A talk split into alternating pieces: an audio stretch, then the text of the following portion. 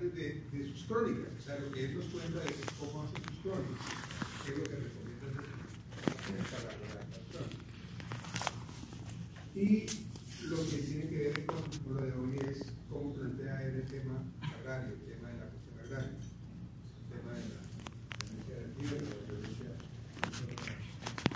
la tierra. No todas, porque era bastante tedioso, pero algunas.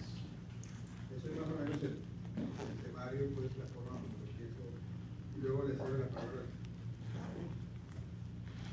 Entonces continuemos. Esto lo saqué de una entrevista que le hicieron a él. La persona que lo entrevistó le hace pues una caracterización de sus logros profesionales. Graduado en la Universidad Nacional, él cuenta que sus jurados de iniciación a la universidad fueron a Camilo Torres, Eduardo Boñaluna y este, Orlando. el padre, el padre Camilo Torres y, y Orlando Falcón, o sea, los tres, pues interesantísimos. Y ya pues a él ya cuenta cómo tenía la vena de, dijéramos, de, investigador desde muy niño. Es una cosa ahí, pues ya todos más o menos conocemos en algo las, los pergaminos que tiene él, cómo lo han reconocido del discurso que hizo cuando se graduó, cuando le dieron el premio nacional de periodismo, fue extraordinario, es un discurso extraordinario, etcétera, etcétera, etcétera. Desafortunadamente en el 2009 se va, 75 años de vida.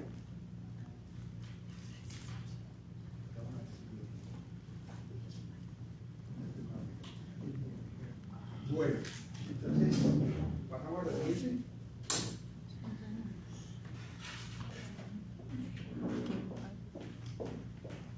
Bueno, muy brevemente, algo que tenga que ver con la crónica. Lo primero que, que uno destaca cuando lo consulta es, dijéramos, su rechazo a la versión oficial de las historias. Lo primero que él destaca. Él dice que definitivamente eh, la forma como se cuenta siempre ha mostrado la mirada oficial. Y que en esa mirada oficial pues se ve a un Colombia llena de prejuicios. Y ni deja oír ni deja ver. Eso es lo que, lo que plantea. Lado.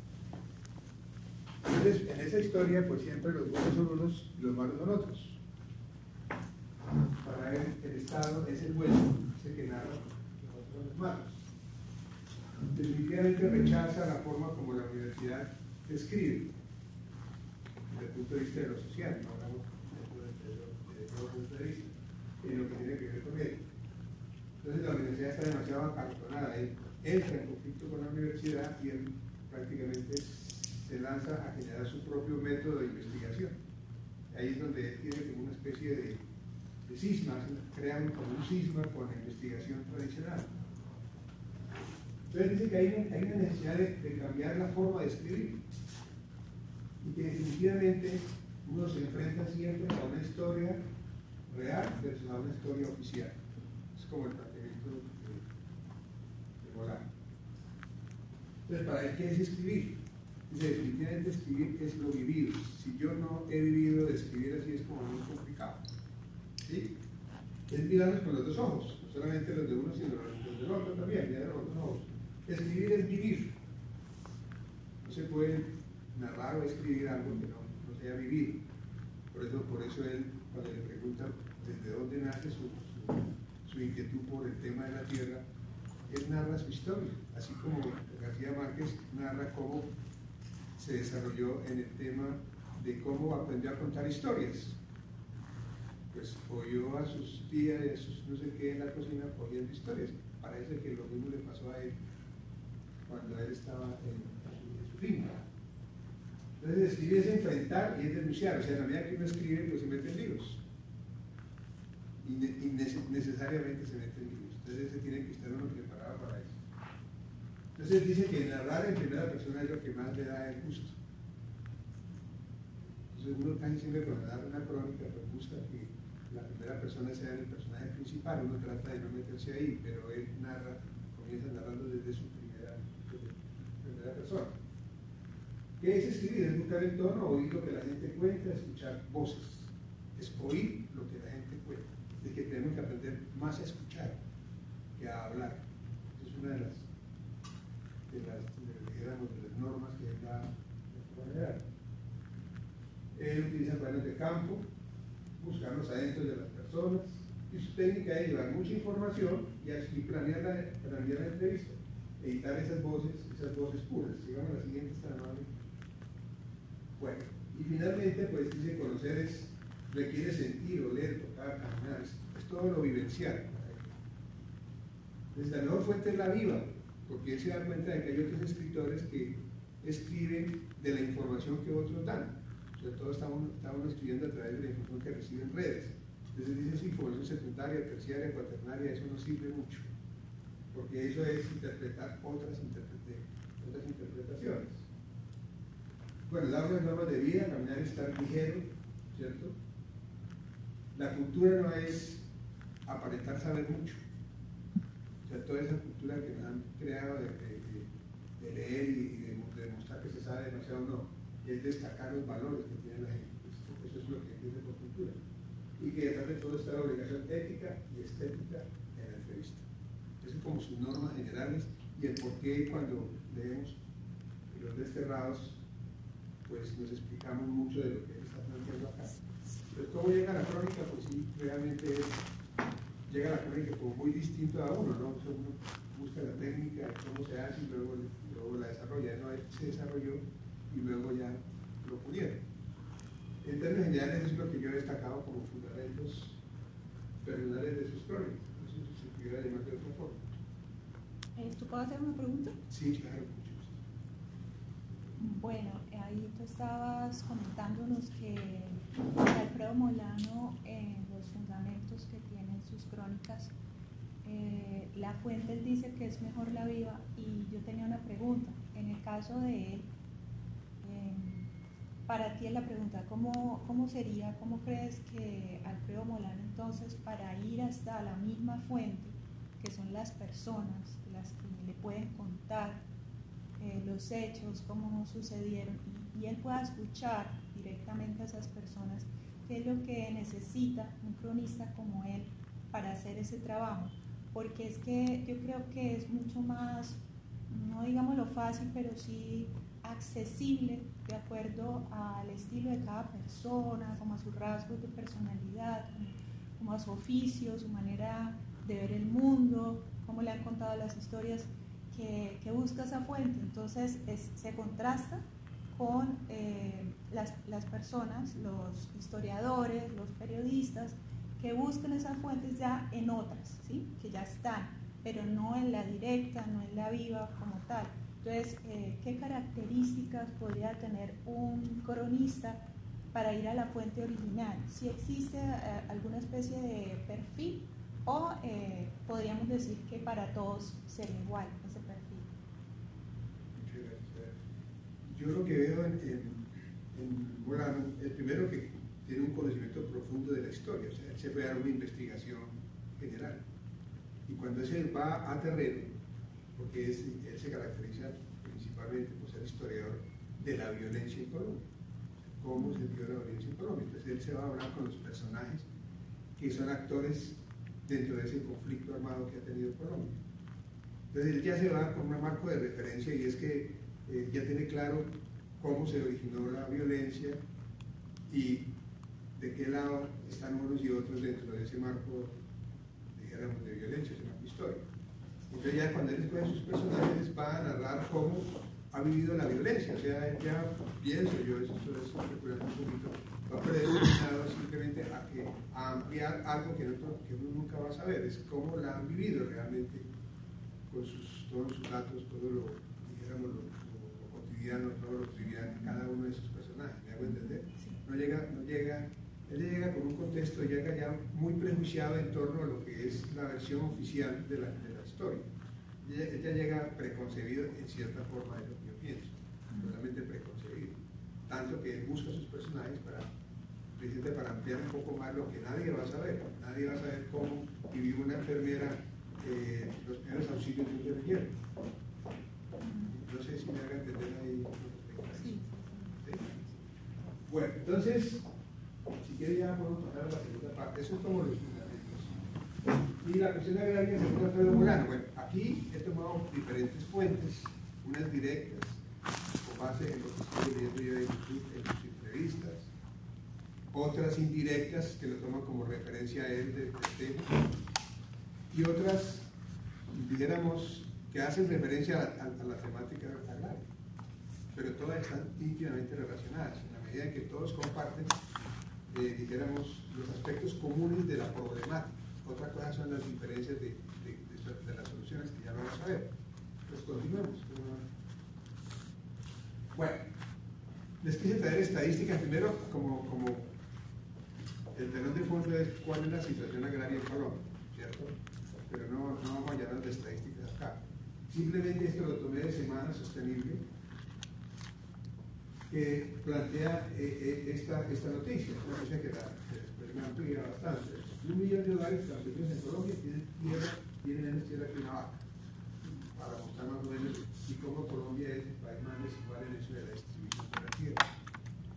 Es una historia que viene desde la colonia, digamos.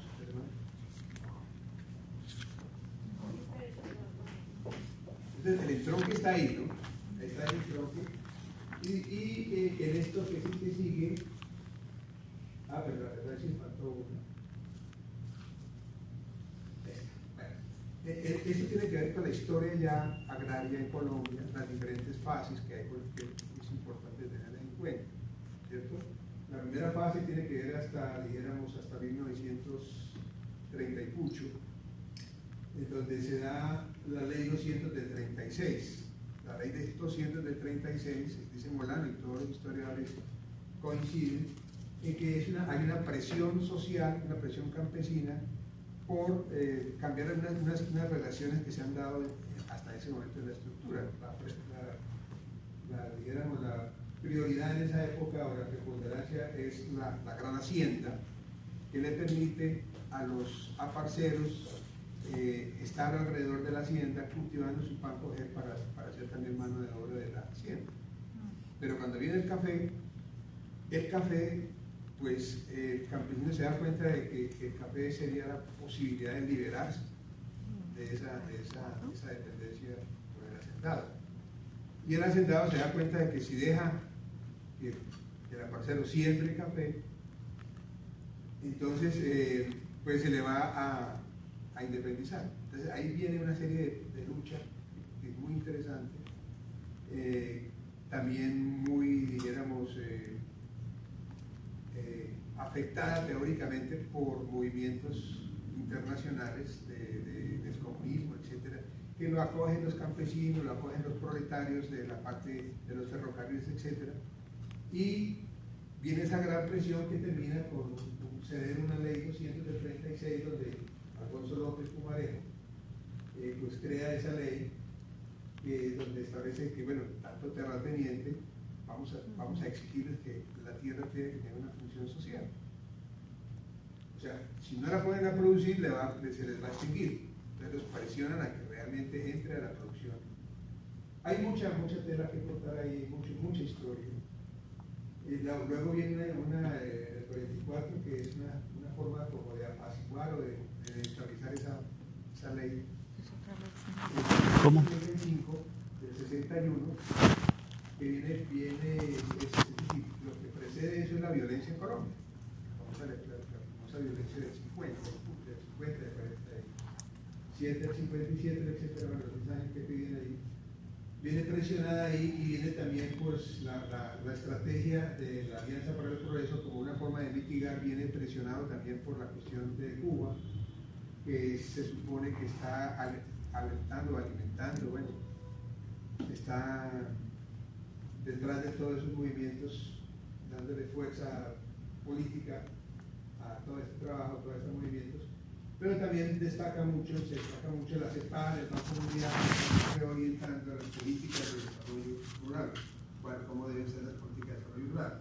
Por eso, por eso Molano dice que el problema, hay un problema agrario, el problema no está en el problema está en las diferencias interpretación en las soluciones del problema.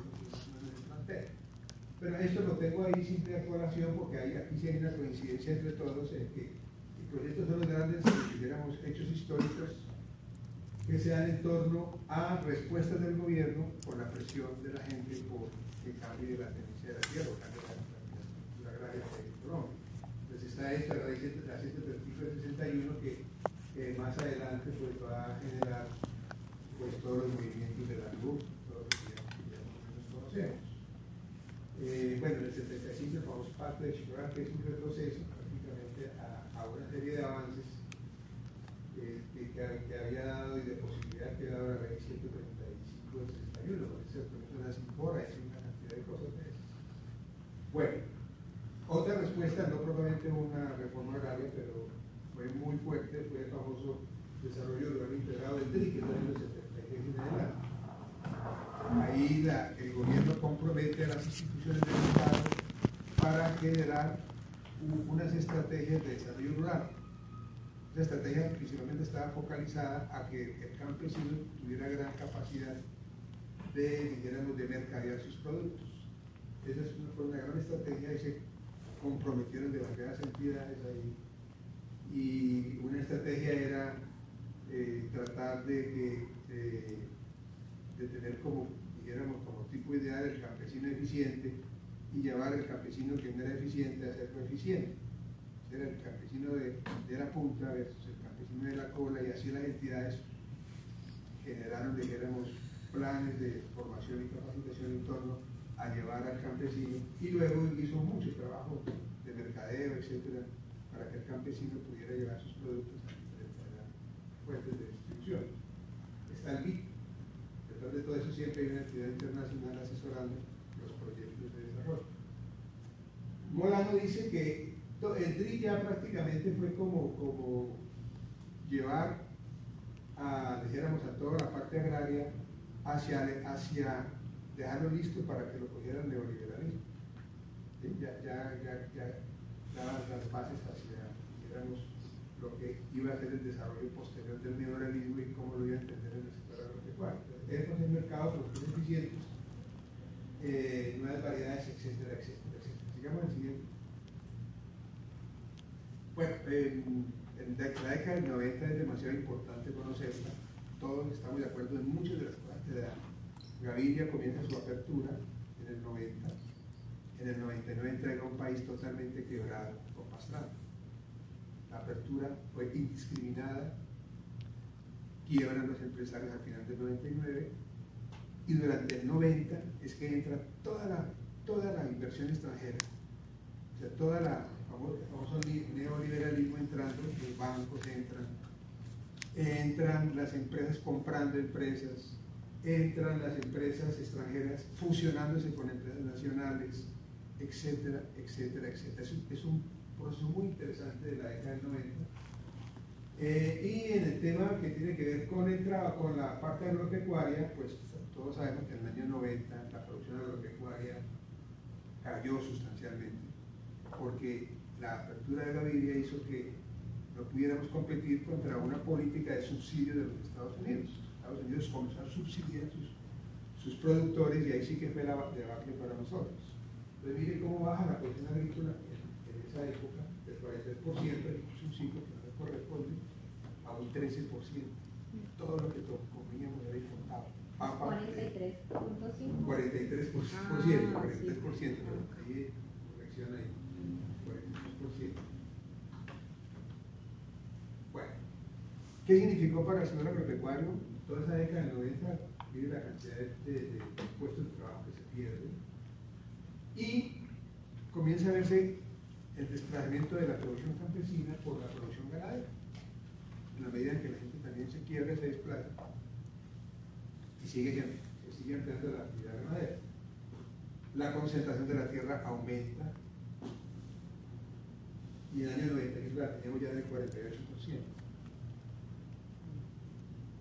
sobra lo demás en cuanto a precio de la pobreza y la transferencia de, de, de, de riqueza entre pobres a ricos. Así es. Perdóname, eh, Néstor, eso es 2001, 48%. Sí. Dijiste 91.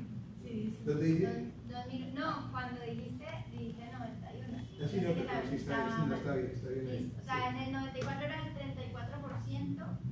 Y la de no de 2001, 48%. Y eso que dice 5.000 terratenientes, o sea, eso En, todo- en esa época había 5.000 terratenientes del 30 del 34%. Luego vamos a ver cómo, aumenta ese, esa concentración con menos menos personas. Bueno.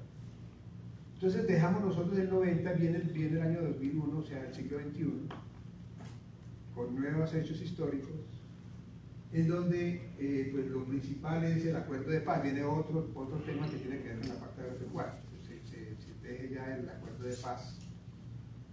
Y el acuerdo de paz es visto por Santos como el mejor logro y el mejor consenso que se ha hecho en torno a replantear la solución agraria. ¿Por qué? Porque dice, dice Santos que es un, es una, es un proceso que, no- no- que tuvo consenso, O sea, que no hubo, no hubo la- el miedo de los terratenientes de perder sus propiedades, porque nunca en el acuerdo de paz se planteó eso. Entonces, que nunca se sintieron agredidos, ¿sí?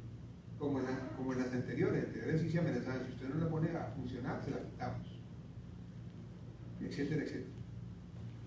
Y Alfredo Morano dice, no, el acuerdo de paz lo que se dio ahí es que fue una cosa muy bien pensada a favor del capital, de las clases dominantes, y de, mirar cómo el Estado iba a favorecer, proteger ese, desarrollo. Lo que pasa es que eso se hizo, sutilmente. Todo lo que nosotros vimos en la, en la, en la discusión de La Habana fue en torno a las propuestas de las FARC en lo que tenía que ver con el desarrollo rural integrado por ellos, con cómo lo estaban planteando, eso era una maravilla. Cuántas hectáreas, qué significaban las hectáreas y cómo se iba a generar un modelo de desarrollo al interior de, esas, de esas sectores. Entonces ahí está la discusión tan interesante. ¿sí? Sigamos la, la siguiente, esta Qué pena, qué pena. Siempre que trata de. Bueno, entonces, para Molano dice que el acuerdo de paz se generaron dos proyectos. Uno que tiene que ver con las zonas de reserva campesina y otra con las sidres. Dese cuenta que cuando comienza la discusión en La Habana, nunca se habla de las sidres, jamás se habla de las sidres. Todo el tiempo nos, nos focalizamos en esto y el planteamiento fue excelentísimo, porque el primer acuerdo es desarrollo rural integrado. El primer acuerdo, no sé cuántos acuerdos hay, la coma política, la coma de no sé, víctimas, pero lo primero es, y si uno se va a leer eso, realmente, eh, dijéramos, es como una propuesta muy interesante de equidad, de distribución, de, de, bueno, una cantidad de cosas que tienen que ver con el desarrollo. ¿Qué diferencia hay entre las zonas de reserva campesina y las IDES? Eso es algo muy interesante, ¿cierto? Eh, bueno, ya le digo, es un modelo muy propio para un desarrollo, para que uno entiende por desarrollo. En cambio, los, las IDRES es simplemente darle la oportunidad a las grandes empresas eh, agroindustriales, darle oportunidad para que puedan hacer su desarrollo a gran escala, que es lo que necesitan para la globalización. Términos generales, ¿cierto? Para Molano dice, las zonas de reserva, de reserva campesina, lo único que se hace es mitigar un problema. No se llega a se llega a mitigar un problema. Y las IDRES lo único que hacen es agudizar las desigualdades. Eso fue muy, es muy interesante recordar cómo eh, la, la aprobación de, dijéramos, de esa ley se hace prácticamente a allá en el Congreso. Eh, y la gente no estaba muy enterada de lo que significaba las IDRES, que era poder coger mano de obra, o sea, el campesino prácticamente podía dar en arriendo, en arriendo un poco la posibilidad, o sea, le daba su mano de obra y no sé hasta dónde daba también la posibilidad de que se, arreglaran las cosas para hacerlas más productivas. Bueno, eh, la idea era ampliar la economía de escala, o sea, como la idea de, de las IDRES, que de hecho se, hizo y se sigue haciendo. Entonces, eso es lo que plantea es como agudizar las, desigualdades. La siguiente está mejor. Bueno, entonces volvamos a la anterior. Bueno, prácticamente para, para pues el problema agrario siguió, siguió avanzando, o sea, nunca, nunca se dio solución por esta cuestión que está discutiendo del acuerdo de paz. Y es lo que plantea es que eh, las anteriores eh, reformas agrarias siempre se han ido a, dijéramos, a solucionar el problema de la gran tenencia de tierra tratando de extinguir tierra o titular baldíos. Dice que definitivamente ese tipo de propuestas ya no funcionan en esta época. Que definitivamente la mejor propuesta sí es esa, esta de zona, porque ya el campesino queda integrado a proyectos y no queda individualizado. Aquí se, se prohíbe que un campesino que recibe la tierra, que es un, un área definida, pueda venderla. Él la, puede, él la puede vender a otro, pero ese otro se, se acoge a las, a, las, a las, reglas de juego de las zonas de, de campesino. ¿Qué quiere decir? Que nadie puede, nadie puede, dijéramos, nadie puede comprar para seguir anexando más, más tierra. O sea, esa, esa parte de la concentración de la propiedad se, se elimina. Entonces, bueno, eso, eso lo plantea definitivamente, eso no. Eso, esa sí es una, una buena política. Él le cuestiona también sobre, bueno, qué alternativas tiene las... Y esa, esas mismas zonas de reserva, entonces ya con el concepto de lo urbano no, no las ensayaron en varios lugares de Europa, lo de crear unas reservas urbanas dentro de las ciudades para quitarle presión a la especulación de la tierra, muy parecido a lo que se buscaba acá también, que era frenar la especulación del, del costo del, del terreno, que es en últimas el, el atractivo del narco y del paramilitar. Bueno, es una pregunta que no, te la podría res- responder así como con mucho criterio. Es una propuesta, dijéramos, para no, dijéramos, no generar la contradicción que siempre han tenido con los grandes terratenientes que se le han venido encima.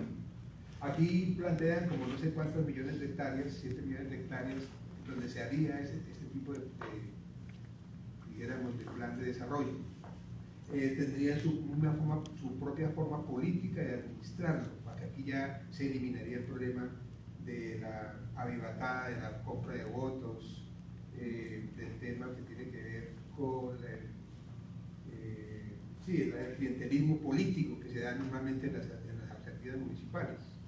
¿sí? To- to- Todo un manejo, o sea, todo es una cosa integrada desde el manejo económico porque es crear unas fuentes, es decir, crear unos proyectos maravillosos, crear un fondo de financiación excelente. Cada guerrillero, el guerrillero iba a recibir no sé cuántos millones y esos millones los, iban a capitalizar en una cooperativa. Esa cooperativa ya tenía proyectos, eran unos proyectos maravillosos. O sea, había muchas cosas que hacer. Y, todavía está por desarrollar. Pero lo dejaron ahí, o sea, eso después vino el bloqueo del gobierno. Ustedes ya tenemos una historia aquí que todos la conocemos. Eh, hay que leer esto, hay que leer los acuerdos de paz, hay que leer todas esas cosas de cómo se da, se da este modelo. Y bueno, queda un gran interrogante, ¿qué será, qué, qué hace, qué ha seguido después de todo esto? Es una pregunta que yo planteo en la siguiente, tengo la respuesta que parte, la, la, siguiente no la vamos a parar todavía, pero pasemos a la siguiente. Eh, aquí se plantea lo que sigue, que, estamos viendo hoy en la cuestión agraria. Claro, lo que yo estoy viendo es que, y abiertamente lo dice, hay un plan del gobierno para estabilizar todo este proceso de, digamos, de, de planteamiento que se hizo en la mano. Sistemáticamente lo vienen torpediando, torpediando, torpediando. Entonces lo dejo para el público aquí, para, para nosotros, que cuál es el problema que actualmente estamos viendo dentro, de, dentro del tema de la fusión agraria. Eso, eso es lo que, lo que está viendo. Bueno, sigamos entonces en el siguiente, en el siguiente video. Ah, bueno. La vez pasada, no sé si se acuerden, eh, Adriana Martínez trajo un artículo de la cultura de la muerte que ella escribió en, en una revista digital llamada Level y ahí nos mencionaba algo que después en los comentarios eh, hubo alguien o quedó eso dicho eh, acerca de un término que de pronto podemos unarlo con el comentario del señor allí eh, y es el, el narcoestado. ¿no? Y cuando surgen estas políticas neoliberales, ¿cómo, cómo incide y cómo directamente tiene que ver con, con, ese término que no es inventado, sino que definitivamente existe y por alguna parte tiene que verse dentro de esta cuestión agraria, porque pues quedamos eh, aquí, no sé, tratando de no divagar ni hacer conjeturas al respecto, pero sí no solamente por el sector campesino que es el, directamente implicado en eso, ¿no? con todas estas reformas, sino también el Estado y su papel que, que, juega para, para no permitir que estas políticas, estas reformas se lleven a cabo para, para un progreso, un beneficio de la comunidad. Entonces, eh, ¿cuáles, ¿cuáles son esas trabas realmente que pone el Estado? Porque, como decía ya el, el señor, eh, si realmente los intereses son esos, que, que el Estado se alíe con, con los eh, implicados, los, los, que están interesados en, en, esas tierras, que no son necesariamente los campesinos, sino eh, los otros grupos que económicamente también tienen intereses ahí. Interesantísimo, porque toca algo que poco lo, lo, lo discutimos es la cantidad de intereses que hay en la medida en que uno va subiendo la escala. ¿Cierto? Porque uno se queda en lo local, local, y luego se va para lo regional, cómo incide lo regional sobre lo local, pero pocas veces se va hacia lo internacional, cómo la globalización nos tiene también afectados aquí con la violencia económica. Hay una, hay una primera que no sé por qué no pasó, Carolina. Es que yo creo que la pasé. La, la, Eh, esta, esta, esta no sé por qué no se pasó. Porque esta era del tronque de la, de la, para poder pasar a entender por qué hablaba yo de la ley 200, ¿cierto? Bueno, dice, bueno, definitivamente todo conflicto que se ha presentado en Colombia tiene como fondo la tierra. Entonces hay, una, hay, una, hay una, un escrito de, de Molano que se llama La tierra siempre la tierra. Y es el escrito de una película que pasa, se pasó a un documental muy interesante que se llama Un mar de mentiras. Un mar de mentiras, es una película colombiana. Él ve la película colombiana y hace un escrito sobre la tierra, siempre la tierra.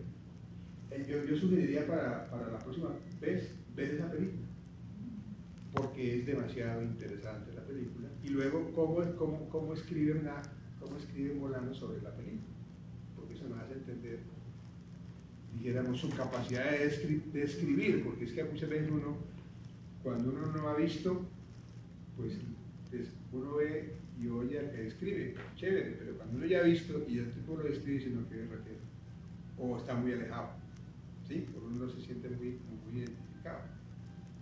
Pero él dice, ya reconoce lo que dice Morán, el origen de todo está en la tierra, y se cuenta que en esa película de la tierra, siempre la tierra, parte de un problema de,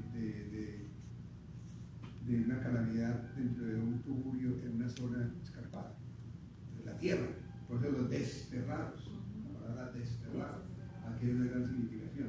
Entonces, si hay tanto problema en Colombia, si hay tanto problema en Colombia, la pobreza, los desplazados, todo eso, pues realmente Colombia con tanta tierra, la parte agropecuaria, sería una gran solución, una muy buena reforma. Redistribuir la población tierra está concentrada ya, y aquí está concentrada también la tierra como la están trabajando, o sea, y la gente, la gente no tiene para dónde coger. Estamos, estamos con un problema de, de, de, de distribución. Así, así es sencillo, estamos con un problema de inequidad en la distribución de todo. Por, eso, por eso era muy interesante esta parte. Y, y cómo, y cómo la, pues, la FARC tuvo muy claro la importancia de saber hacer una buena negociación. Pero, los que están pensando en el neoliberalismo son muy inteligentes. Ya sabían cómo iban a neutralizar, cómo, está, cómo se debe neutralizar el pasaje. Porque la segunda parte, o sea, del siglo XXI, 2000 comienza el siglo XXI para nosotros, se cuenta que cambia, cambia la penetración del capital, que eran empresas, que eran la, la parte financiera, que era, la, la, privatización de las empresas públicas, y cambia hacia la cambia la orientación hacia la apropiación de los recursos naturales. Fíjate que a partir del 2000 comienza toda una serie de titulación hacia, hacia, hacia proyectos mineros, la, la, la confianza inversionista.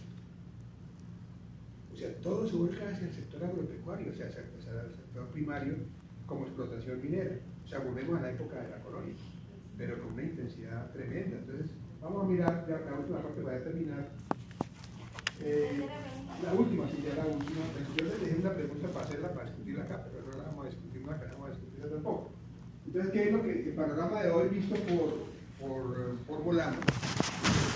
Y dice, la locomotora minera sigue, y lo, y lo más interesante es que se sigue aumentando la- las extensiones de tierra, pero ya a favor no de terratenientes, sino a favor de empresas multinacionales. Entonces, está concesionada la tierra, prácticamente, o sea, no está titulada la tierra a favor de. Entonces, encontramos nosotros los llanos, la cantidad de agroindustrias, que ya no están pensando en poner agroindustrias acá para el mercado nuestro, sino para el mercado internacional. Aprovechándose del famoso PLC. PLC está hecho para eso. Entonces, entonces, ¿qué vamos a hacer nosotros? Una economía de enclave, dice, dice. Esto se va a ver es una pura economía de enclave. Grandes empresas produciendo aquí porque fue muy barata la tierra, la mano de es muy barata, y de ahí exportan directamente a un mercado global. Eso es lo que está planteando. Entonces, él sí muestra cómo se ha venido ampliando eso. Las concesiones de tierra son terriblemente favorables hacia la explotación minera y hacia la explotación de hidrocarburos. Y cómo esta empresa, la Anglo An- a- a- Ashanti, está, hace presencia en 16 departamentos con un millón de hectáreas concedidas.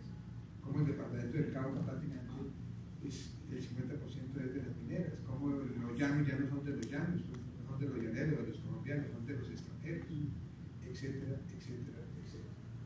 Y el gobierno, ah bueno, hay unos temas que no se plantean acá, porque no hay tiempo, pero Molano sí muestra cómo la coca entra a jugar un papel importante ahí eh, para la reproducción del capital usurero, no sé cómo lo pueden llamar, etcétera. Hay, hay, hay toda una trama ahí que también hace parte del problema de la violencia económica, eh, etcétera. Y la actitud del Estado, que la actitud del Estado es una actitud eh, maquiavélica, maquiavélica, la verdad es maquiavélica, o sea, se hace el morrongo, se hace el morrongo y va a volver a hacer glifosato, eh, se hace morrongo con todas las delegaciones extranjeras de, de, de los derechos humanos, etcétera, esto es lo que conocemos en este momento nosotros, eso es lo que plantea, bueno, muy amable eso es lo que hasta ahora es lo que, es lo que alcancé a-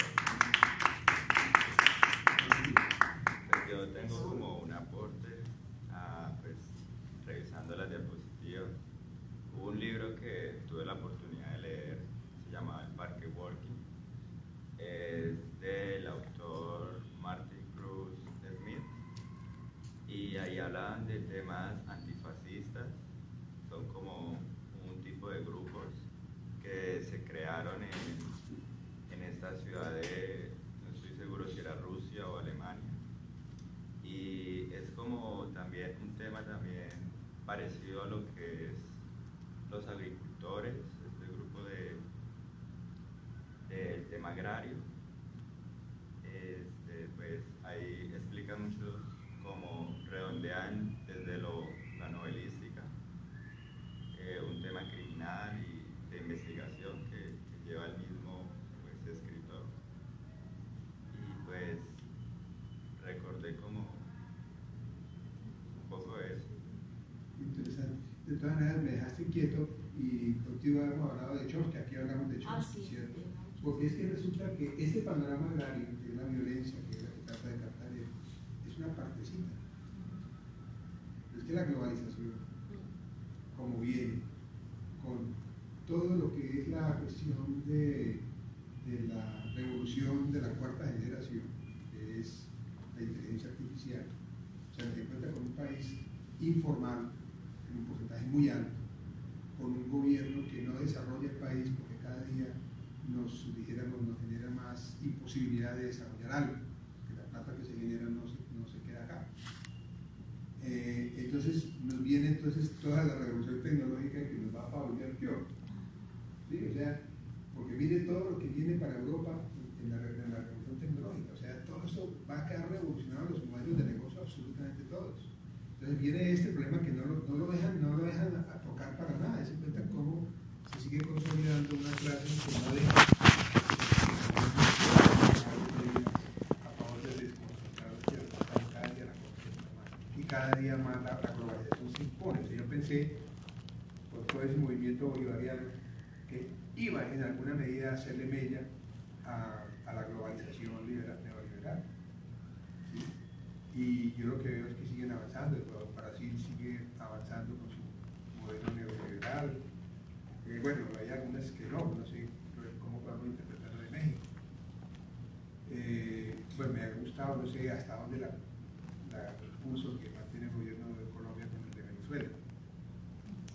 Pero la globalización sigue avanzando, uno mira la, pérdida- la, pérdida- es decir, la prensa y ve uno cómo se mete más el capital aquí en una u otra forma y cómo, por ejemplo, las leyes, las leyes laborales siguen generando a favor de- del neoliberalismo, avanzando por hora, cómo quieren acabar la- las, las estas de fondos de pensiones del gobierno, eh, etcétera, etcétera, etcétera. Bueno, entonces, pues muy amable si ya me mencionó la Gracias. Ahí había otro tema pues, que yo también notaba, en, en- bueno, tú haces un resumen y muchas gracias por el tiempo ahí también invertido en, en compartirnos esta información. Pero creo que hay otro que aparece cuando, cuando Molano habla del problema agrario y de la colonización, no sé, por lo menos en ese artículo que, que yo les enviaba por el correo, eh, y es también como aunque no lo hable totalmente, en- no lo desarrolle, pero yo creo que sí también en las lo menciona, es, es esa, es esa violencia a la tierra, ¿no? al planeta. Porque todo el tiempo también está exponiendo cómo, cómo los que colonizan, eh, o sea, es como arrasar con la selva,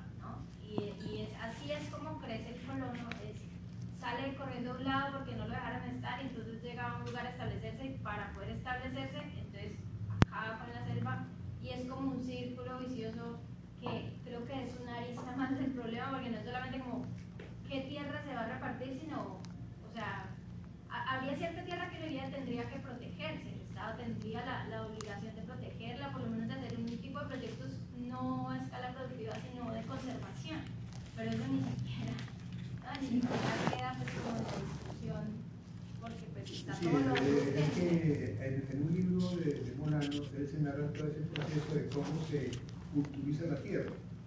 Entonces, primero llegan, mandan los colonos, que son los que hacen las- los primeros trabajos de adecuación de terrenos, y luego llegan los comerciantes y les compran los terrenos a los colonos, y ahí comienza todo un proceso de, de- de- de seguir, dijéramos, culturizando tierras. Y en este estamos como una segunda o una tercera colonización. La primera, bueno, no sé, podemos estar en el siglo XX, ¿cierto? Pero en este momento, fíjense que vuelve otra vez con la, la coca y todo eso, miren cómo estamos haciendo parte de la niña y todo eso, seguimos con colonos y seguimos, seguimos sumando monte. Ahora que la, la guerrilla se va, y entonces vienen esos santuarios tan hermosos que teníamos, ocultos y protegidos, por la violencia, pero ahora quedan a merced de ese desaforo de acaparar tierras baldías rápidamente para titularlas y acrecentar más el poder. El gobierno se hace el morrongo y, y la gente está tumbando la montaña, la gente está, creciendo en, propiedad. Eh, bueno, este apunte de algo que estuve leyendo de Alfredo Molano me llamó mucho la atención. Primero, tan humana, pues como él hace el tratamiento eh, a todos los sitios que fue realmente a explorar, a permearse, a tocar, a vivir en carne propia, sentimientos de mucha gente, ¿no? En el país. Hablaba pues de, de esa confrontación cuando tremendo en el Tolima, en el llano, todo eso, lo, describe muy bonito. Y alcanza, le escuché en una entrevista que, hicieron y hay alguna grabación, es antes de su muerte, cómo alcanza como a, eh, ¿qué dijera yo?, a calificar la tecnología hacia dónde esa rapidez y con la tecnología, el consumismo, el consumir más y entre más, más llega eso. Entonces también ese es otro elefante grande, diría yo, como, la explotación de la tierra y eso es todo, ya de siempre en la lucha por la tierra, la tecnología le da fuerza. interesante destacar. El primero destaca, primero, entender la influencia de los medios de comunicación en crearnos a nosotros la opinión. O sea, cómo estamos absolutamente manipulados por la, por la opinión, en opinión por los medios de comunicación. Y él muestra muy claramente eso. Y la otra, que, que vive enterrados en el consumismo, como, como que es parte también de, de la, de la estrategia de globalización. Sea, estamos sumidos en un consumismo que no nos deja ver, eh, dijéramos, proyectos sociales, proyectos de, cómo sea, la solidaridad se rompió entre nosotros, puro consumismo. El mercado es el, que maneja absolutamente todo. Eh, bueno, bueno, eso es una cosa ya al margen, lo que significa la, la capitalización del gobierno a través de inversión extranjera, a través de lo que llaman la el real holandesa, que es la revaluación del peso, etcétera, etcétera, etcétera. Las políticas TLC para mercado global, ya es.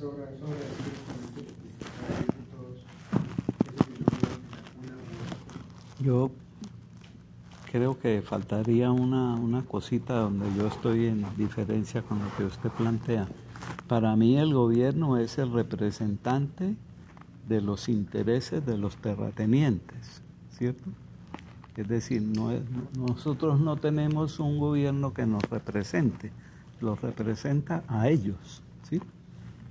Y la otra parte que es um, como la conclusión de un texto de Absalón con apellido Machado. Machado, que le preguntan al final, en el libro usted escribe que hoy la tierra ya no importa mucho para las élites.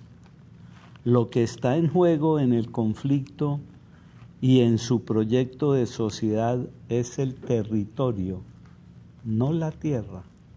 ¿A qué se refiere? Me refiero a que la tierra en sí ya no es lo importante como un fin, sino como un medio para controlar el territorio y la población por parte de agentes que buscan reproducir el capital de manera intensa o que usan la tierra no para producir, sino para valorizarla y obtener grandes ganancias con pagos marginales de impuestos o simplemente su no pago. Y en los territorios están los recursos estratégicos, como el agua, el medio ambiente, la tierra, las riquezas mineras, los bosques, la fauna. La tierra es importante para esos actores si se trata de grandes extensiones y donde puedan adquirir el control de los demás recursos y de la población. Pero además, la tierra se convierte en un instrumento de la guerra, pues los actores armados y que actúan en la ilegalidad la necesitan en cadenas de control para realizar el dominio de las poblaciones y de las rutas por donde se saca la cocaína, se introducen armas y se realiza todo tipo de violaciones a los derechos humanos y donde la presencia del Estado es muy precaria o no existe. Ese es el Estado colombiano. Bueno, de todas maneras, para reflexionar bastante eso, pi- pienso que el Estado, los Estados en estos momentos son, dijéramos, dominados por las empresas multinacionales. O sea, los Estados ya no tienen ningún poder de negociación. ¿Sí? Entonces, todos los Estados están prácticamente cooptados por eso. Y las estrategias Dese cuenta que la Cámara de Comercio aquí habló, habló de, la estrategia es el territorio. Vamos, a, ofrecer el territorio. ¿cierto? Y todos están ofreciendo el territorio. Vamos a hacer un mercadeo de Santander, no el mercadeo de, de la Guayaba, de Bocadillo. Ese, bo- ese el territorio que vamos a ofrecer. Esa es una estrategia neoliberal. Y cuando se habla de redes, es una estrategia neoliberal. Claro. Las redes, las redes, eh, las cadenas productivas, el outsourcing, son estrategias increíbles. Eh, los freelancers son estrategias. Todo lo que estamos viendo son estrategias.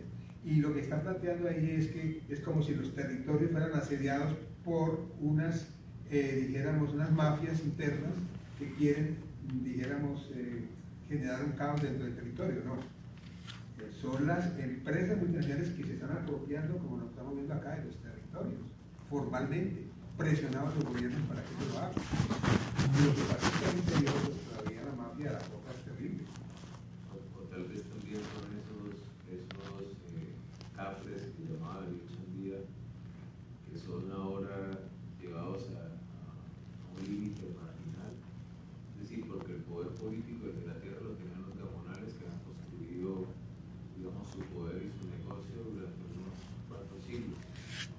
Y de pronto comienza a aparecer después, sobre todo en los años 30 y 40, eh, una forma de, de ver el mundo distinta que nunca había podido entrar a Colombia.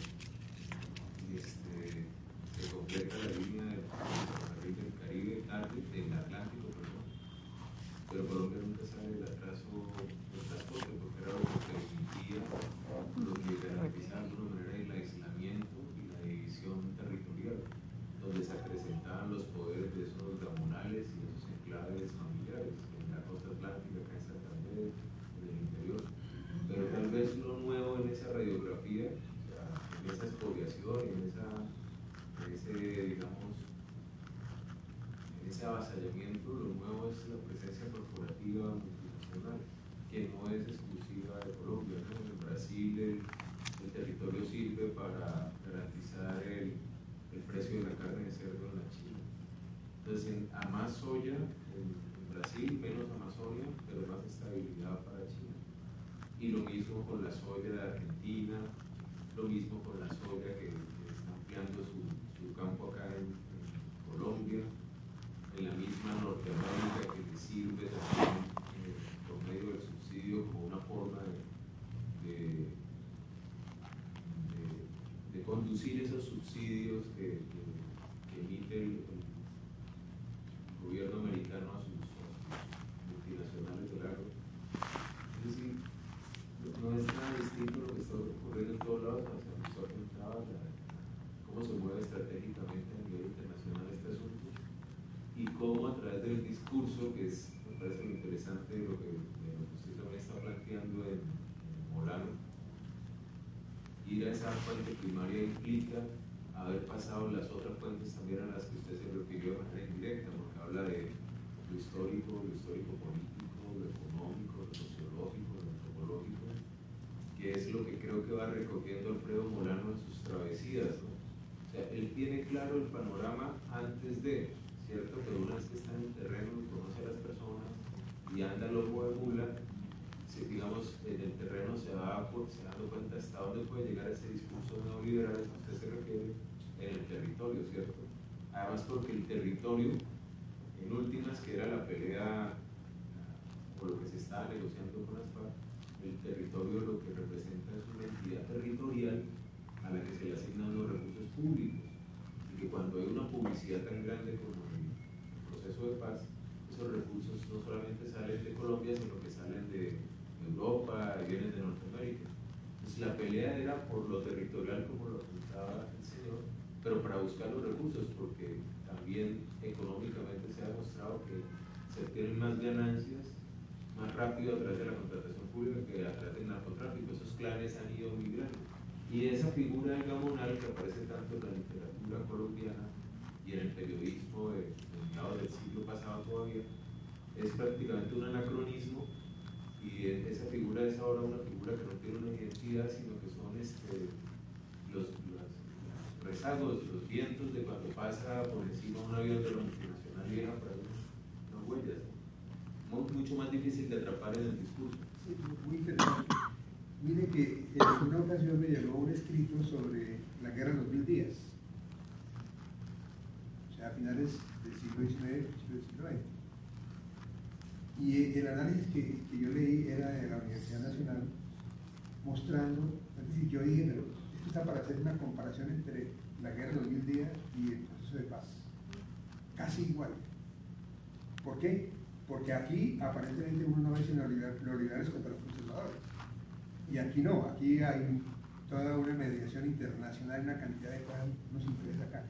No, qué interesante ver cómo Alemania favorecía a los liberales porque los liberales tenían, eh, o sea, el conflicto tocaba tierras donde estaban los negocios de los alemanes.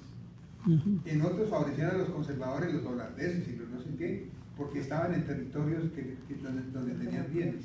Los españoles favorecían, o sea, entre ellas había guerras también, guerras, eh, dijéramos, vainas de, tipo de comerciales, porque por no, se, por no verse afectados sus negocios.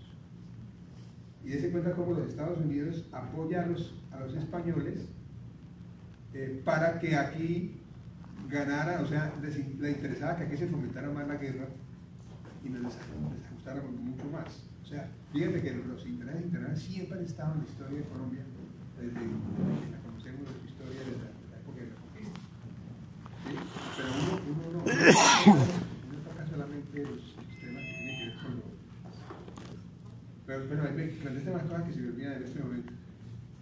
A mí me gustaría sobre todo enfocar el tema en, en, los territorios como tal, porque, bueno, yo soy de Bogotá, eh, estoy acá en Bucaramanga, pero el hecho es que estuve viviendo en el Casanare y es una realidad totalmente diferente y muy compleja porque son territorios, el llano es casi que abandonado y ellos en ningún momento piensan de en un centro ellos piensan en Estados Unidos, eh, eh, en Venezuela es su enemigo, pero son territorios que no se ven ni siquiera los, los militares, o sea, eso ya está controlado y ellos saben por qué, por qué lado están. Y la gente que vivía allá desde, eh, tienen muchas plantaciones de, de palmas de aceite y, ah, y ganadería, pero ellos mismos ya están como con esa mentalidad de que los unos son malos y los otros son buenos porque entonces cuando se dejaron de pelear el territorio pues quedaron con los, con los que están y, eso les ha servido para una estabilidad social. Y también está el, el caso de estos campesinos que decepcionados porque no podían vivir de sus cosechas, se transforman en unos terratenientes o algo eh, totalmente contrario a lo que es ser un campesino porque quedaron decepcionados los precios, eh, el problema de, desplazarse para vender sus cosechas, se transformaron ahora en algo, en el neoliberal más neoliberal, donde todo tiene que ser consumo eh, excesivo y tienen que ganar plata a, costa de, dejar de lado la importancia de la comida. Entonces, es, esos cambios de mentalidad, pues en las mismas personas también hacen que el tema sea mucho más complejo porque hay campesinos que se han, que se han transformado en, en estos ejes o estos instrumentos de lo que es el, el neoliberalismo y, no, no, dan nada por volver atrás. Entonces como que esa, esa cultura que se ha hecho de que el campesino es guerrillero, que el campesino es malo, se ha, se ha metido hasta en las cabezas de los campesinos que ya no quieren ser campesinos y quieren dejar eso atrás y no lo ven como una habilidad ni como algo que, que sea eh, enriquecedor, porque ellos siempre se están por debajeando diciendo, no, es que yo no soy profesional y de hecho eh, se ve una presión social mucho más alta entre campesinos para que sus hijos sean ingenieros, se vayan a la ciudad, que a, nivel urbano. Entonces, como que esa, es, eso tenemos que tenerlo en cuenta, que, que es una realidad y que es también muy duro como sacarlos de esa mentalidad porque pues nosotros vivimos en la ciudad y es mucho más fácil como, como saber y tener la información, pero para ellos que la han vivido en carne propia, como que han tratado de olvidar transformándose en donde les dicen que vayan, por donde van las masas. Entonces es complejo y es, y es difícil. Interesante. Bueno, lo que yo he leído, no sé si alguien quiera dar alguna respuesta. Pero vamos cerrando ya el tema porque vamos Bueno, a sí, ya, pasar vamos a- a. Este, yo mirando la, con- una de las conferencias que nos enviaron por correo y pues yo saqué como una conclusión eh, pues, de la misma, del mismo video. Entonces, pues, opino de los conflictos armados en mi país colombiano, siento que hay personas malas, pero además de eso existe una cierta sombra que quiere nutrir los campos colombianos como diría el libro en sus inicios a lomo de mula, muchas cosas diría en su charla Alfredo, un autor y escritor colombiano. Venimos de raíces campesinas, conocemos completamente el gobierno, también las ayudas que hemos recibido de los grupos armados FARC. Los sindicatos en oposición estamos incluyendo para hacer cada día un país más ético, en donde el asesinar no sea un tema crónico y deje de ser además un tabú, dejando claro parámetros de tranquilidad, paz dentro de los mismos trabajadores. Pues será- Bueno, Muchas gracias. queda pendiente tu Listo. de tu- de comentario. Sí, pues igual es como la pregunta que también planteaban esto, ¿no? O sea, yo pienso también que son preguntas, de hecho el- el- la conferencia de Molano también termina como con, con una pregunta y con una esperanza, ¿no? Y pues yo les recomiendo mucho y creo que sería un, un buen camino a seguir esos dos textos cuyos enlaces les mandé que eh, Miguel mencionaba uno, el de Absalón Machado, el otro de Albert Berry es también como un recuento de las reformas y habla ahí también de la ley 30, o sea, de todas maneras son muy o sea, como ilustrativos más bien, de, de esos intentos que se han hecho y también tienen una gran porción de análisis, entonces sería pues muy interesante que, que cada uno siguiera pues como ahondando en el tema porque yo creo que eso permite también entender de verdad la crónica que hace Molano, ¿no?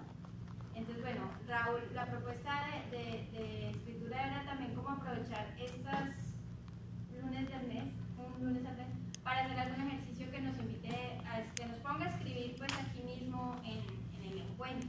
Entonces, Raúl tiene una, una propuesta para ustedes. Gracias. Néstor.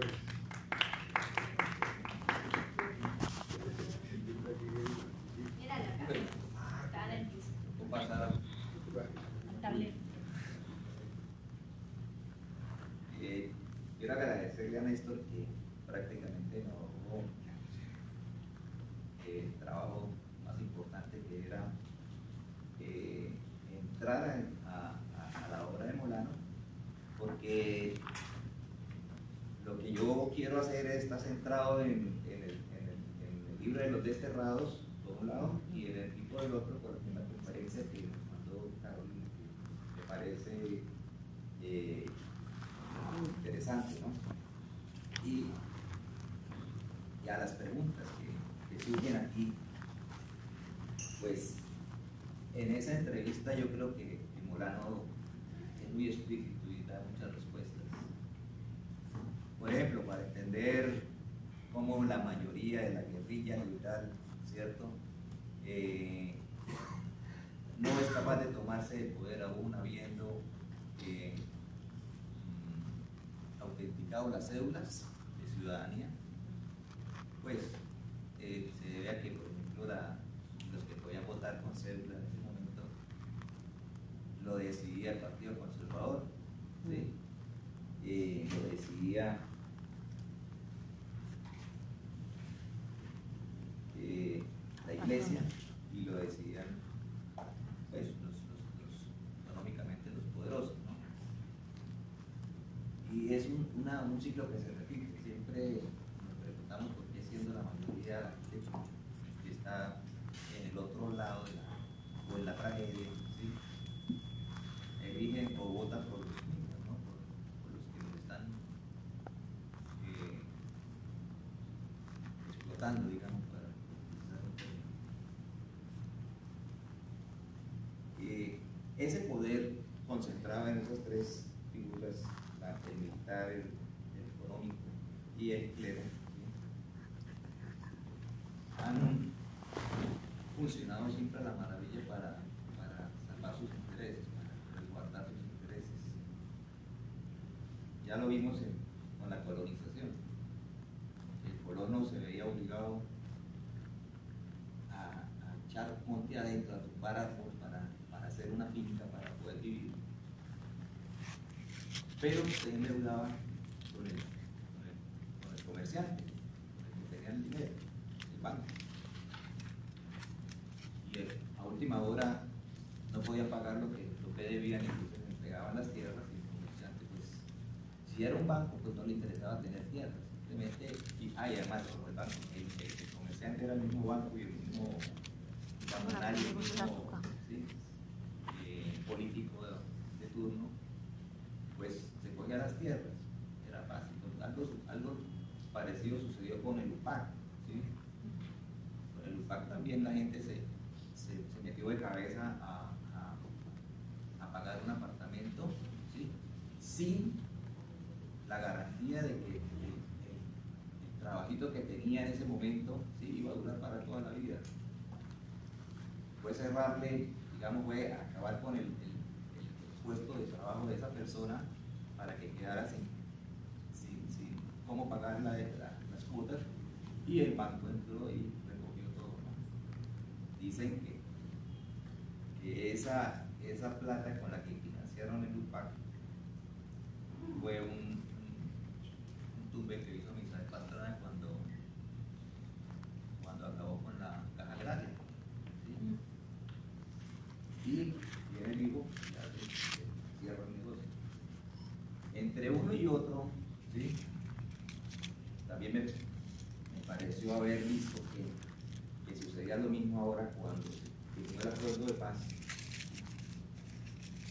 que todo parecía marchar a la maravilla, y todo estaba bien hechecito, bonito, ¿sí? había mucha expectativa, mucha alegría, pero dice un en el Congreso, un ministro o un congresista dijo, eso es en la enunciación, o sea, en allá, en lo escrito, ¿cierto? Pero eso tiene que pasar por el Congreso. Y allá es donde nosotros vamos a ponerle palos a la rueda, vamos- no vamos a permitir que, sea, que, se, que se haga así. Y en este momento vemos que, por ejemplo, lo que dice Molano al final de la conferencia es cierto. Y lo que estaba preguntando por aquí, eh, el uso de la tierra, qué iba a pasar con las tierras, si, era que lo que decía aquí la señora. ¿sí? Entonces esto, Molano dice, no, es que eh, eh, en el acuerdo ¿sí? hay, una, hay una cláusula que dice que, que se van a, a- a sustituir los cultivos, primero, a mano. O sea, es una, una fuerza de trabajo para la guerrilla para que ellos mismos que saben dónde está, pues ayuden a, a erradicarlos. Pero eso viene amarrado con que se van a sustituir los cultivos, que que, que allá donde, donde va y poca, pues van a, el Estado va a proporcionarles créditos, semillas, eh, infraestructura para que ellos siembren y hagan sus, sus cultivos. ¿sí? Pero llega ahí y se aprueba, o se está que se aprueba el, el uso del gliso- el glisofato ese, para erradicar los cultivos, o sea que el campesino, el que está allá, ¿cierto? Esperando que le digan, oiga, vengan, empiezan a erradicar aquí a machete o no sé, así, a arrancar las matas, lo dejan con las manos cruzadas y esperando, esperando nada, porque ¿qué va a hacer allá? Si, si no hay trabajo, si no hay cómo conseguir para, para sembrar y si no hay políticas de, de gobierno para, para implementar el acuerdo de darles qué cultivar y todo eso, ¿qué hacen? ¿Sí? Bueno. Eh, el, la, el tema que nos convoca no es el continuar lo que dijo Vega, ya nos, nos, nos introdujo en el tema ¿sí? de una manera bastante amplia. El, el, el problema que planteo es, bueno, ¿y qué hacemos por todo eso que, que nosotros vemos? Una hipótesis es eh, que nosotros nunca hemos sido, bueno, algunos de acá, eh, cultivadores, hemos estado en el campo sembrando, yuca, eh, sacando yuca y todo eso, haciendo una agroindustria, ¿no? ¿Cierto? Entonces no podemos decir, porque la, la, la intención es hablar, ¿sí? Desde la verdadera experiencia, desde lo real, desde, el sitio. Desde donde está el problema, ¿cierto? Que es fácil de, de trasladarnos imaginariamente allá del campo y decir, que, o describir aquí un cuento, una crónica, un escrito, ¿qué pasa allá? ¿Cierto? Pero, pero Molano dice, no, que hay que hacer trabajo de campo, hay que ir allá y hablar con la gente. Y hay que saber y conocer qué es lo que pasa, ¿sí? Porque la tierra atraviesa, atraviesa prácticamente todo. El problema de la tierra afecta a la familia en el fondo. La familia no puede algo donde, donde las raíces, por ejemplo, un, un campesino tiene siete hijos, tiene una parcelita pequeña como la, esa zona de reserva campesina, son 7 millones de hectáreas que van a repartir entre los campesinos sin tierra, pero no pueden vender ni comprar, ni pueden ampliar ni nada. Entonces la familia creció, siete hijos, ¿qué hacen con, con, con la parcelita con siete hijos? Entonces, a, a duras penas se queda uno y los otros tienen que irse a, a ver qué hacen. Pero entonces nosotros, ¿qué hacemos? ¿Desde dónde podemos hablar? El señor decía que, eso, eso, eso también se había dado con la, con la ciudad, las zonas de reserva, no campesinas sino urbanas, digamos. Y, y Pedro dijo, no, pues que ten- tenemos que coger un poco de tierra de aquí del centro para construir viviendas para la gente que, trabaja, porque es, absurdo que vengan de, de tres horas. Al, puesto de trabajo, ¿cierto? Lo mismo pasa con el mínimo vital y de todo. O sea, sí nos afecta. Nosotros también nos afecta a nosotros que somos citadinos. Pero entonces, ¿qué hacemos? ¿Cómo abordar, por ejemplo, un, un escrito? ¿sí? Que yo aquí digo, bueno, la primera sería la creación del personaje. Crear un personaje. Luego ubicarlo en un lugar y en un tiempo. Y por último, eh, relacionarlo con, con los objetos, ¿cierto? O sea, el objeto, el objeto permite que se relacionen las personas, que van a hacer las acciones. ¿sí? En el torno a la tierra, pues eh, las acciones centrarían en, en torno a la tierra, pero eh, el padre, la madre, el hijo, el primo, el tío, lo que hace Molano en sus escritos. ¿Sí? Y lo que decía aquí que Molano dice que a narrar en primera persona, ¿sí? esos serían los, los, puntos a tener en cuenta para un pequeño escrito que nos sirva para irlo ampliando, irlo completando más, más, adelante. Por ahora, eh, pues, podemos cumplir la labor con, con un pequeño, una pequeña idea.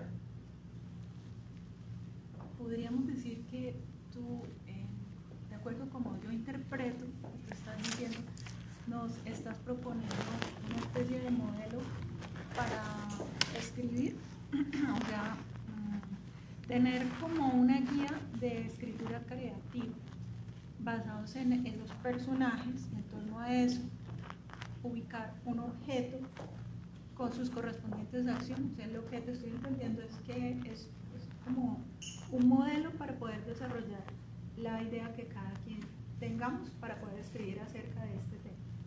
Como un tema de es- conducta. Bueno, hay una, hay una posibilidad que es que eh, una de las conferencias que nos- de los escritos que nos pasó Carolina decía, ¿qué te parece? que que la mejor forma de describir la psicología o el perfil o el carácter del personaje es mediante el diálogo. Un pequeño diálogo en torno a un objeto entre dos componentes de la familia, por ejemplo, ¿cierto?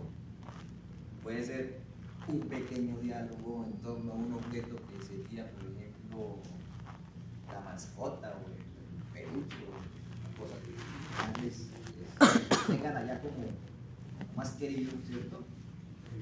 Entre dos personas, entre dos personas, dos hermanos, con un hermano, con el papá, con la mamá, o con un amigo, ¿sí? Es decir, hay un objeto, ¿cierto? Digamos que es algo muy querido, ¿sí? Y tenemos que poner un nombre, ¿no? ¿Sí? Y ensayar un, diálogo en torno a ese objeto con, entre dos personas, ¿sí? Puede ser el, narrador en primera persona y una voz en tercera. Eh, yo no sé si, Raúl, si quieres, ponemos un pedacito de la, de la conferencia. Es que, para que sea más, más concreta la propuesta, entonces, eh, lo, que, lo que dice Raúl es, bueno, sigamos el ejemplo de Molano y tomemos un personaje. Y entonces, él, él, cuando me presentaba el ejercicio, pues él me decía como, hay una... em, hay un ejemplo en esta conferencia que es cuando a él le preguntan por, o sea, cómo, cómo termina él interesándose por el campo y él cuenta su historia del campo. Yo no sé si todos alcanzaron a ver la si quiere que la pasemos para que haya como una idea. Entonces, el ejercicio sería, escojamos a un personaje, los que tienen raíces en el campo, pues de pronto la tienen más fácil, pero la propuesta de Raúl es, todos podemos contar el campo porque a todos nos afecta. Entonces, cada uno escoja un personaje y la manera que él nos sugiere es, escojamos un personaje y escojamos un objeto, para que con ese personaje y ese objeto podamos construir un diálogo y así tengamos como un germen de crónica o un germen de perfil o algo que luego nos pueda servir para escribir algo más desarrollado más adelante. Entonces, el, el ejercicio consiste en, en, en recordar algún personaje. Yo no sé si, eh, perdona, ya doy la palabra y y a Caterina que también está queriendo hablar. En meses pasados acá en, la sala de exposiciones de la televisión Radio Cutatense, que pues tenía obviamente un gran componente también de contar cosas. Y en esa, en esa, en tener la exposición acá, hubo varias actividades de personas que habían sido estudiantes de Radio Sutatensa o líderes de Radio Sutatensa y cada uno empezaba como a contar su historia.